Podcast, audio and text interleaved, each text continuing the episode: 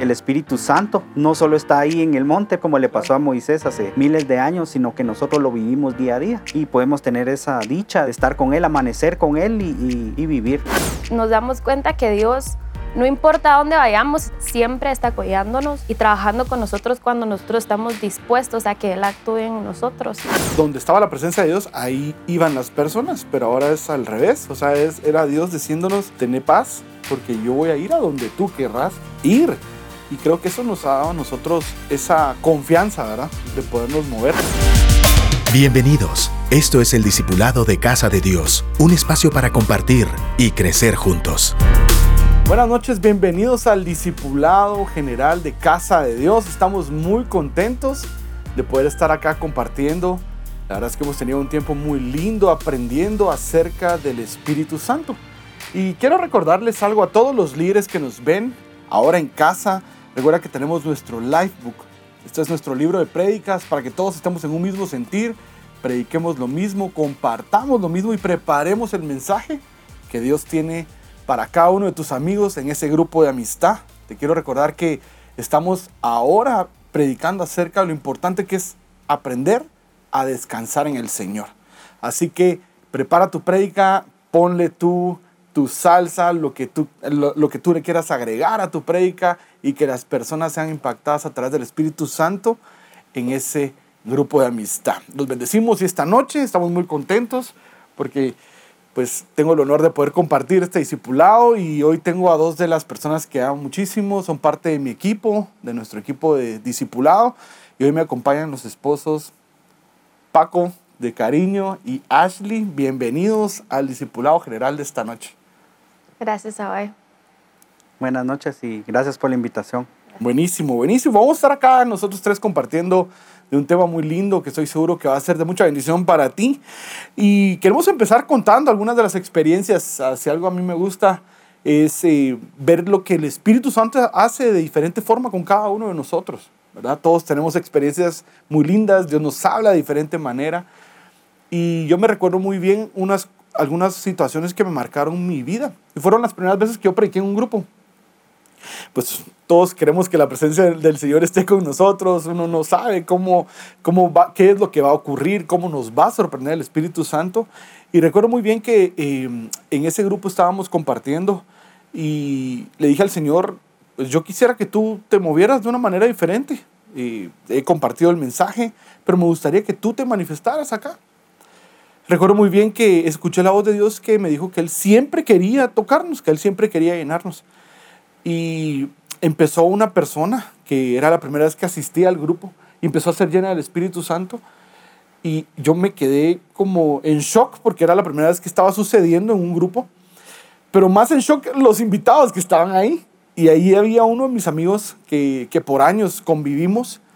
Eh, y no sé si a ustedes les pasó, pero llegó un momento donde incluso pues lo, lo, nuestro pastor lo ha compartido, que llegó un momento de incomodidad porque uno está viendo algo que está pasando, pero no quiere que la otra persona que está ahí se sienta incómoda, porque queremos que todos sientan, o sea, sientan armonía allí en el grupo.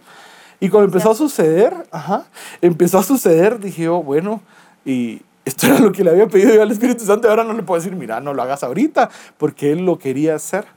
Entonces, creo que que si algo es importante es, es, es, darles espacio al Espíritu Santo y no hacer que Él se manifieste como nosotros querramos, sino Él se quiere manifestar como Él realmente es.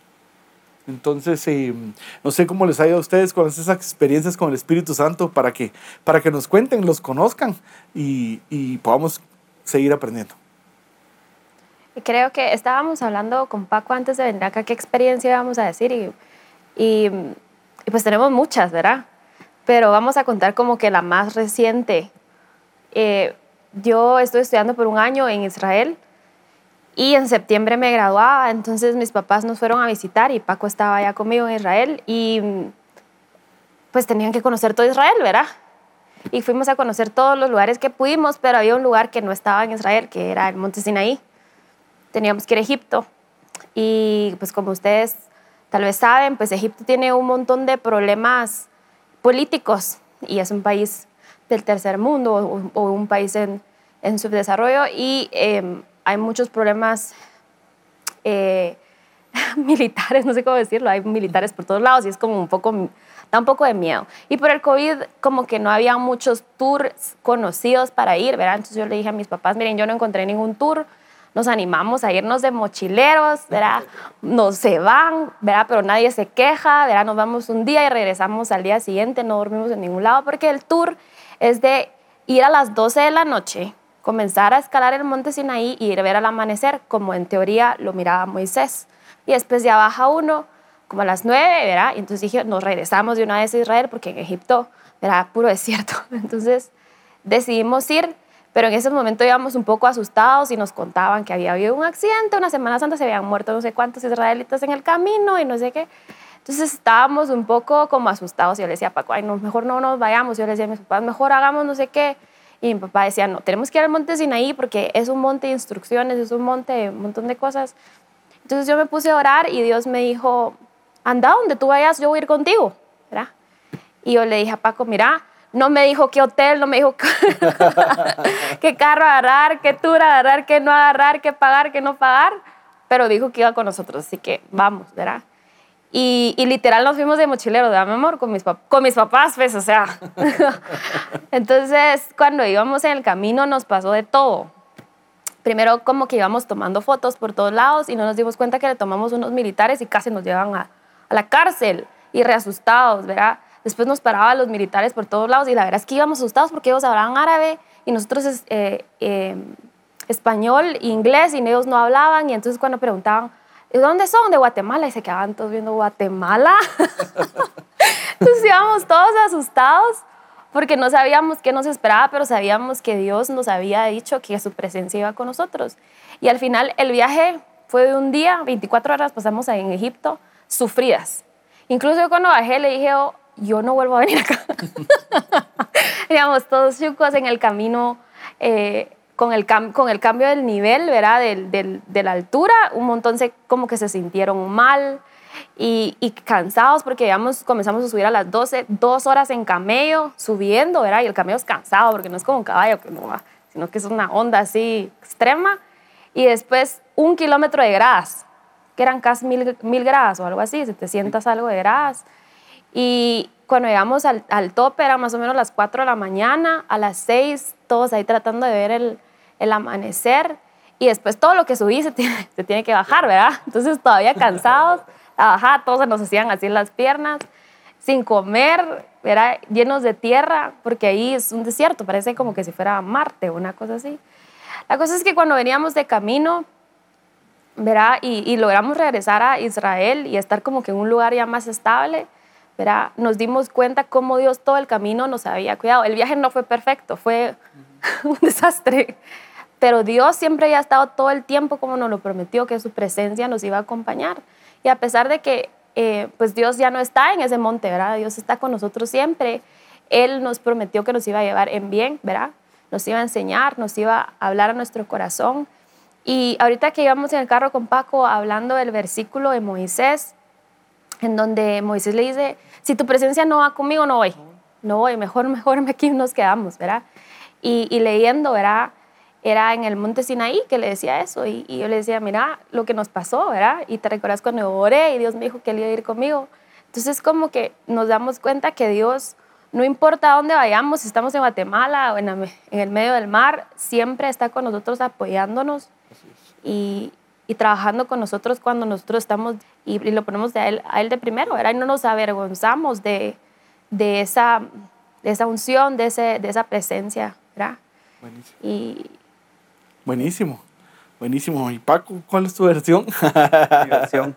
Eh, pues yo, yo también hice la oración de, mira Dios, si vas con nosotros, no importa qué, qué pase, pero estaba como que esa sí ese miedo o esa duda que uno tiene como, como humano, ¿verdad? Y bueno, hay que llevar dinero porque hay ni tarjeta de crédito ni nada. Entonces, em, pues yo me fui bastante relajado. Yo sí sentí paz en mi corazón y, y miraba como que a veces el estrés de, de mi esposa o, o, la cara de mi suegro, así como... no está, saliendo muy bien. era, eran las 11 de la noche, medianoche y no se podían dormir. En cambio, yo me recosté atrás y, Y tranquilo, bueno, dije, tú dijiste que ibas a estar con nosotros. Y como que iba con esa paz en mi corazón. Y creo que, que es una experiencia muy bonita.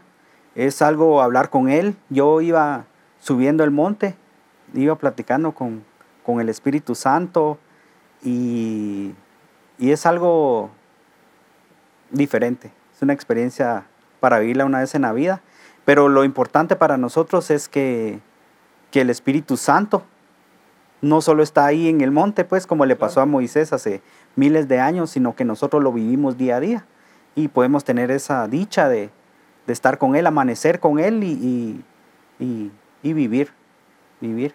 Buenísimo, buenísimo. Y sabes que me llama mucho la atención ahorita que decías eso, y yo me recuerdo muy bien las instrucciones, pues era antes era, se, eh, donde estaba la presencia de Dios, ahí iban las personas, pero ahora es al revés. O sea, es, era Dios diciéndonos, mira, ten paz, porque yo voy a ir a donde tú querrás ir.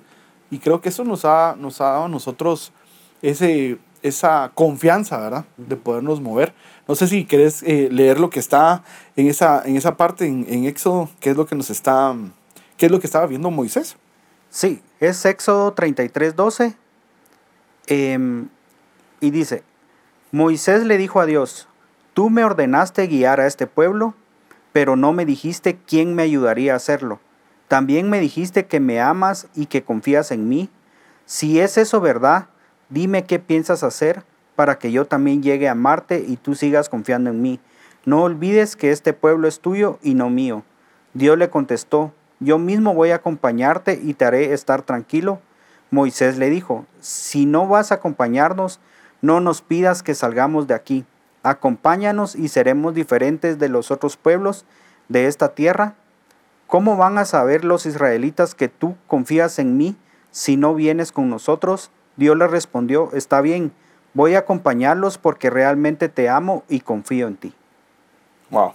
La verdad es que es, em, es una historia muy linda y si te das cuenta, pues al final todo lo que tuvo que pasar Moisés y ahora que haces mención de ir a, a un monte, pero sí, eso, estábamos pensando, ay, nosotros ya sabemos cómo es, qué horrible. O sea, era de ir a un monte, bajar y, y, era constante, o sea, él no lo hacía solo una vez, sino era bastante tiempo que él iba, venía y, y pues esa responsabilidad que al final eh, el mensaje importante de esto y de seguir aprendiendo, líderes que nos ven, es eh, estar constantemente en la presencia de Dios y hacer que, o sea, pedirle a Él eh, que nos guíe, que nos enseñe, que nos diga dónde estar, pero tener la certeza de que a donde quiera que tus pies estén, allí estará el Espíritu con nosotros. Y mm, no sé, eh, vamos a ir a leer otra historia en la palabra del Señor. No sé si ustedes se recuerdan qué es lo que está sucediendo acá. Esto hace mención, esto está en Mateo y dice así, Jesús les dijo, yo soy el Hijo del Hombre. Y les aseguro que si ustedes no comen mi cuerpo ni beben mi sangre, no tendrán vida eterna. El que come mi cuerpo y bebe mi sangre tendrá vida eterna. Cuando llegue el fin del mundo yo lo resucitaré. Mi cuerpo es la comida verdadera y mi sangre es la bebida verdadera. El que come mi cuerpo y bebe mi sangre vive unido a mí y yo vivo unido a Él. Mi Padre, el Dios de la vida, fue el que me envió y me dio vida, pues tiene poder para darla. Por eso, todo el que coma mi cuerpo tendrá vida eterna. Yo soy el pan que bajó del cielo y el que cree en mí tendrá vida eterna. Yo no soy como el pan que comieron sus antepasados que murieron a pesar de haberlo comido. Jesús dijo todas estas cosas en la sinagoga de Cafarnaúm cuando muchos de los seguidores de Jesús le oyeron enseñar esto, dijeron, esto que dices es muy difícil de aceptar. ¿Quién puede estar de acuerdo contigo? Me voy a detener ahí. ¿Por qué hablar de este tema? Eh, estamos hablando acerca de lo importante que es escoger a Dios antes que cualquier otra cosa, porque sabemos que con Él lo tenemos todo. Y dentro de todas las cosas que uno vive son las enseñanzas del Señor y cuando Él enseña hay muchas cosas que al principio como que chocan con nuestra mente porque venimos de pensar ciertas cosas de diferente forma. Pero en este caso, Jesús enseñando, pues Él ya había enseñado de que no estemos afanados y hay muchas cosas que enseña el Señor que nos gustan.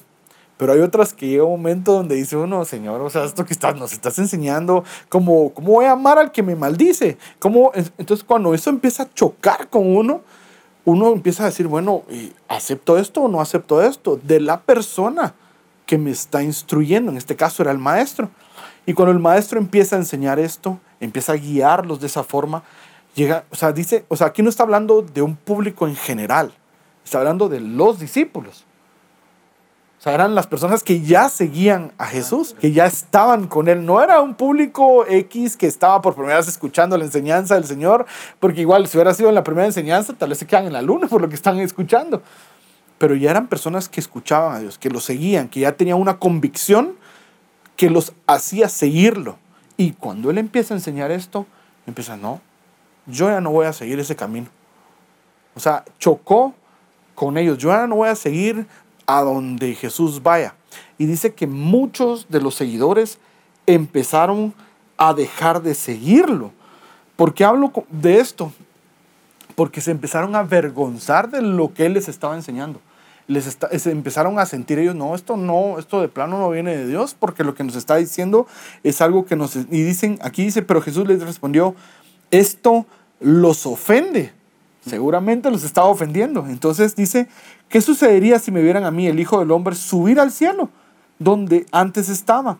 El que da vida eterna es el Espíritu de Dios. Ninguna persona puede dar esa vida. Las palabras que les he dicho vienen del Espíritu que da esa vida, pero todavía hay algunos de ustedes que no creen. Jesús dijo esto porque desde el principio sabía quiénes eran los que no creían y quién era el que lo iba a traicionar. También les dijo que nadie podía ser su seguidor si Dios su Padre no se lo permitía. Desde ese momento dice, muchos de los que lo seguían a Jesús lo abandonaron. Entonces Jesús les preguntó a sus doce apóstoles, ¿también ustedes quieren irse? Simón Pedro le contestó, ¿y a quién seguiríamos, Señor? Solo tus palabras dan vida eterna. Nosotros hemos creído en ti y sabemos que tú eres el Hijo de Dios. Mira qué bonita esta escena, esta parte. ¿Por qué? Porque te das cuenta que Pedro lo tenía claro. Pero tenía claro que al que tenía que seguir era Jesús. Él tenía una convicción más allá de lo que él podía, de lo que los demás estaban viviendo, que era un momento de desconfianza, un momento de lo que nos está diciendo para mí no es real, lo que nos está pero esa convicción de decir, no, no, no, a donde tú vayas, allí te voy a seguir. Entonces, eh, eso es algo muy lindo eh, de lo que hemos estado aprendiendo, lo que queremos dejar en el corazón de las personas. Y mm, les pregunto a ustedes que tuvieron esa experiencia linda, que han tenido esa experiencia linda de poder estar allá. Para los que no sabían, pues Ashley es doctora y tuvo este tiempo, eh, de un, fue pues fue algo de tu esfuerzo, fue algo que, Dios te mandó en este tiempo y estuviste allá en esa tierra. Y, seguramente tú más que nadie estuviste a aprender la cultura, lo que se vive allá y, si nos pudieras contar qué, qué experiencias tú viviste, qué, qué, fue algo que tú hayas dicho, no puede ser, o sea, ahora lo entiendo mejor porque ahora que lo leo, pues uno lo lee, pero no es lo mismo solo leerlo a decir, no, o sea, ahora entiendo más qué era lo que estaba sucediendo, ¿verdad? Gracias. Creo que lo que más me impactó de estar en Israel es que como que leemos que Israel es como el pueblo de Dios, donde Dios hizo tantas cosas y, fui allá y, Dios confrontó mi, corazón en el, al punto que me hizo ver que, que Dios estaba también aquí. la que no tenía que ir hasta Israel para entender muchas cosas que yo también lo podía entender acá me dio un amor enorme por mi país, aprendí a apreciar mucho a mi país. Nunca había extrañado tanto mi tierra y, anhelado tanto regresar con mi familia y mi, país, ¿verdad?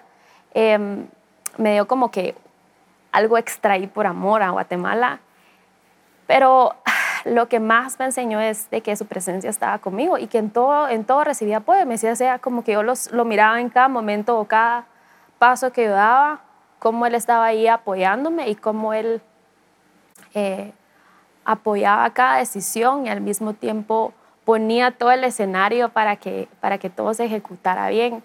Y eso es como que lo más sorprendente, porque a veces uno no toma en cuenta todo lo que trae Dios, ¿verdad? No solo es sentirse bien, sino que trae provee con, con dinero, con amor, con amistades, con gozo, con paz.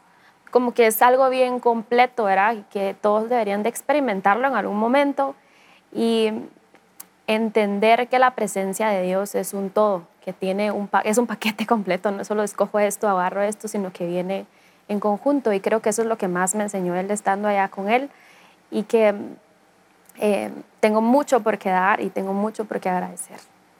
Buenísimo, buenísimo, ¿sabes? Ahorita que hacías mención de esto, y es que realmente pues uno en su casa, uno en su tierra está como, con, o sea, está, tiene un poquito más de, de, de tranquilidad, porque está, o sea, cualquier cosa así, bueno, puedo, estoy a minutos, bueno, ahora con el tráfico, a horas, pero, pero son horas, ahora, estoy del otro lado, con otro idioma, con otras personas, con, con diferente cultura, con, pero ver que, como decía el pastor, que es pandémico, o sea, porque el Espíritu Santo se manifiesta donde sea, Él está a donde vayamos y esa promesa tan linda de parte de Dios de que nos va a acompañar a donde quiera que estemos.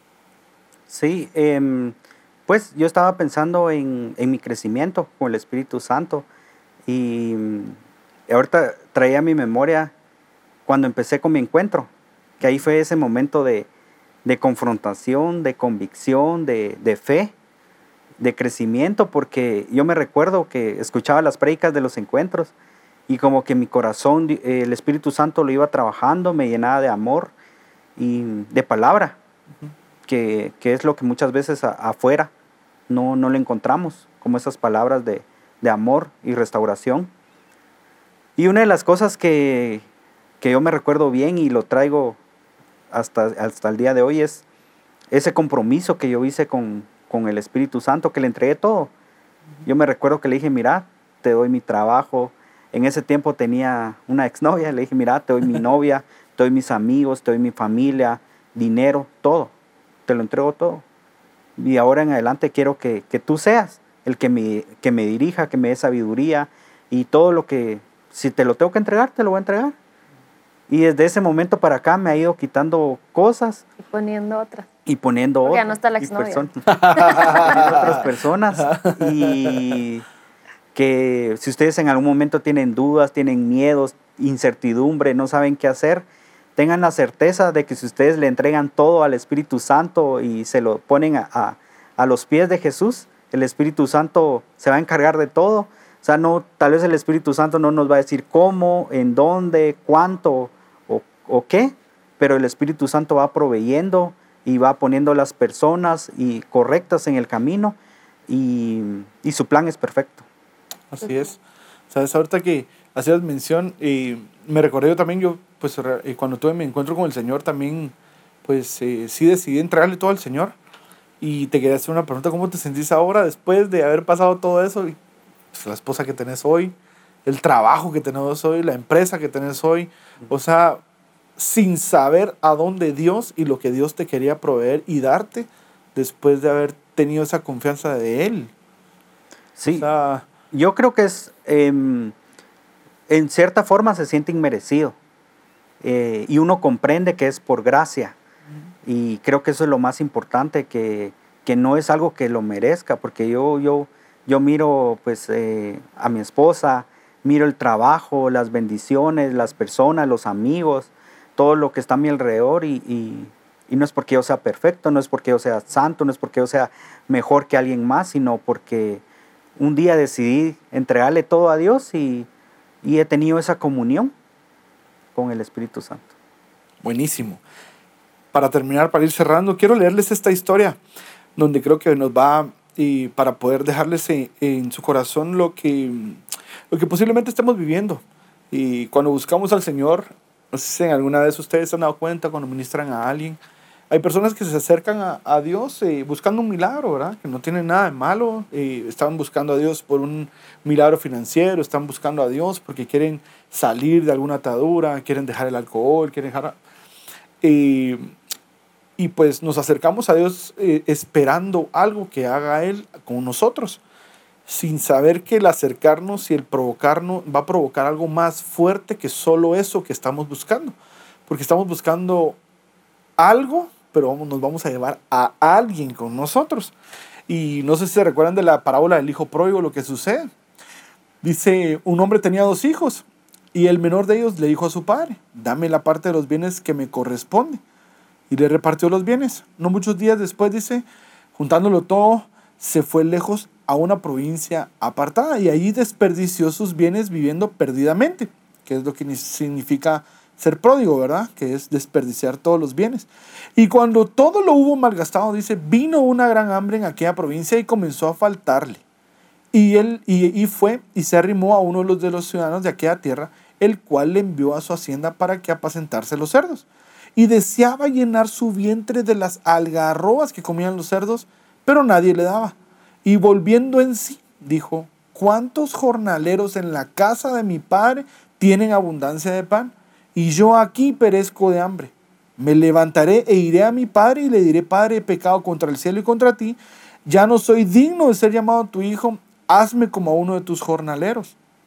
Y levantándose vino a su padre. Y cuando uno estaba lejos, lo vio su padre y fue movido a misericordia y corrió y se echó sobre su cuello y le besó. Y el hijo le dijo, Padre, he pecado contra el cielo y contra ti, y ya no soy digno de ser llamado tu hijo. Pero el padre le dijo a sus siervos, saquen el mejor vestido y vístanle Póngale un anillo en su mano y calzado en sus pies y traigan el becerro gordo y mátenlo y comamos y hagamos fiesta, porque este es mi hijo muerto era y ha revivido. Se había perdido y es hallado. Y comenzaron a regocijarse. Cuando hace mención nuestro pastor de la presencia de Dios, dice que pues él tenía como 10 años más o menos, no sé si se recuerdan de esa historia, pero él deseaba mucho una bicicleta. Y cuando él estaba anhelando esa bicicleta, decía, Señor, yo quiero esa bicicleta. O sea, ese era como, pues, ¿qué, puede pedir un niño de 10 años, verdad? Pero hay un momento donde él anhela tanto esa bicicleta, pero hay una pregunta que viene Dios y le hace y es, ¿qué tanto anhela la bicicleta o si lo anhela más a él? Esto era lo que estaba pasando acá. Aquí había algo que había sucedido con el hijo que no estaba ya en casa. Él anhelaba la comida, pues obviamente tenía hambre, pero fue tanto lo que él perdió en su identidad que solo deseaba lo que los que trabajaban para el Padre quería obtener. Solo quería la comida, él solo quería las algarrobas, él ya no quería nada más, él solo quería eso. Es más, ni me llames hijo, porque solo quiero comer porque tengo hambre. Pero la presencia de Dios, o sea, el todo que es Dios, él no solo se va, te va a dar su presencia, Él no solo te va a sanar, Él no solo te va a liberar, Él no solo te va a alimentar, Él te lo quiere dar todo con Él porque Él es un todo. Y eso es lo que podemos ver en esta historia. ¿Qué sucede? No solo te voy a dar comida, te voy a dar vestido. No solo te voy a dar comida y vestido, te voy a dar un lugar, el lugar que te corresponde en tu casa. Vas a seguir siendo mi hijo. Y eso es el todo de Dios para nuestra vida. si quieren hacer una conclusión de lo que estamos hablando para terminar. Sí, a mí me gustaría invitarte a que le des una oportunidad a esa presencia de Dios que significa todo, que le entregues todo y, y busques todo de Él, ¿verdad? Que no pongas límites en nada y, y la experimentes en, en, su máximo esplendor, porque ahí es donde está la magia, dirían. Em, ahí es donde está lo más bonito, ahí es donde Dios no tiene barreras y Él puede moverse y hacer todo lo que necesita hacer en tu vida. Y, y no hay por qué mm, eh, sentir miedo o vergüenza o culpa. Dios está ahí para, para ti, para, para cambiar tu vida para arreglar lo que tenga que arreglar, Él te acepta como sos. No tenés que llegar a ser de cierta manera para entrar en esa presencia, ¿verdad? Y, eso es lo que, lo que es el valor de Jesús, ¿verdad? Porque Él nos da ese permiso para entrar a esa presencia sin hacer mucho, ¿verdad? Sin hacer nada. Y creo que lo mejor que puedes llevarte el día de hoy es experimentarlo, tomarlo y decir, bueno, o sea, este es mi momento para experimentar yo a Dios y después tú dar tu testimonio. Muy bien. Sí. No, y agregando, pues, aparte de experimentar esa presencia con el Espíritu Santo, eh, algo, eh, una de las claves del éxito eh, de nuestro matrimonio, de nuestra relación con mi esposa, creo que ha sido poner al Espíritu Santo en el centro de todo, poner a Jesús en medio de nuestra relación. Y yo me recuerdo que esa pregunta eh, lo platicamos antes de casarnos, no sé si lo recuerda mi esposa, que yo, que yo le decía, mira, si un día Jesús me pide, Dios me dice, mira, eh, o esta relación o yo, voy a elegir a Dios. y ella me dijo... Está fácil, o sea, es elegir a Dios. Sí, y ella me dijo, yo también, yo elegiría a Dios por, por encima de ti. Entonces, ah, bueno, entonces empezamos la relación y, y aquí estamos, nos casamos, ya llevamos dos, dos, años y medio de matrimonio y, y cuando uno pone a, al Espíritu Santo como el centro de su vida, eh, se vuelve más fácil todo, se vuelve más fácil. Muy bien, muy bien. Y para ir cerrando, pues eh, hay tres cosas que queremos concluir en esta enseñanza. La primera es que eh, hemos aprendido que la presencia de Dios, pues para nosotros no es negociable. Es algo que siempre debe de estar con nosotros. Y la, la segunda es que no nos vamos a avergonzar nunca de cómo es el Espíritu Santo.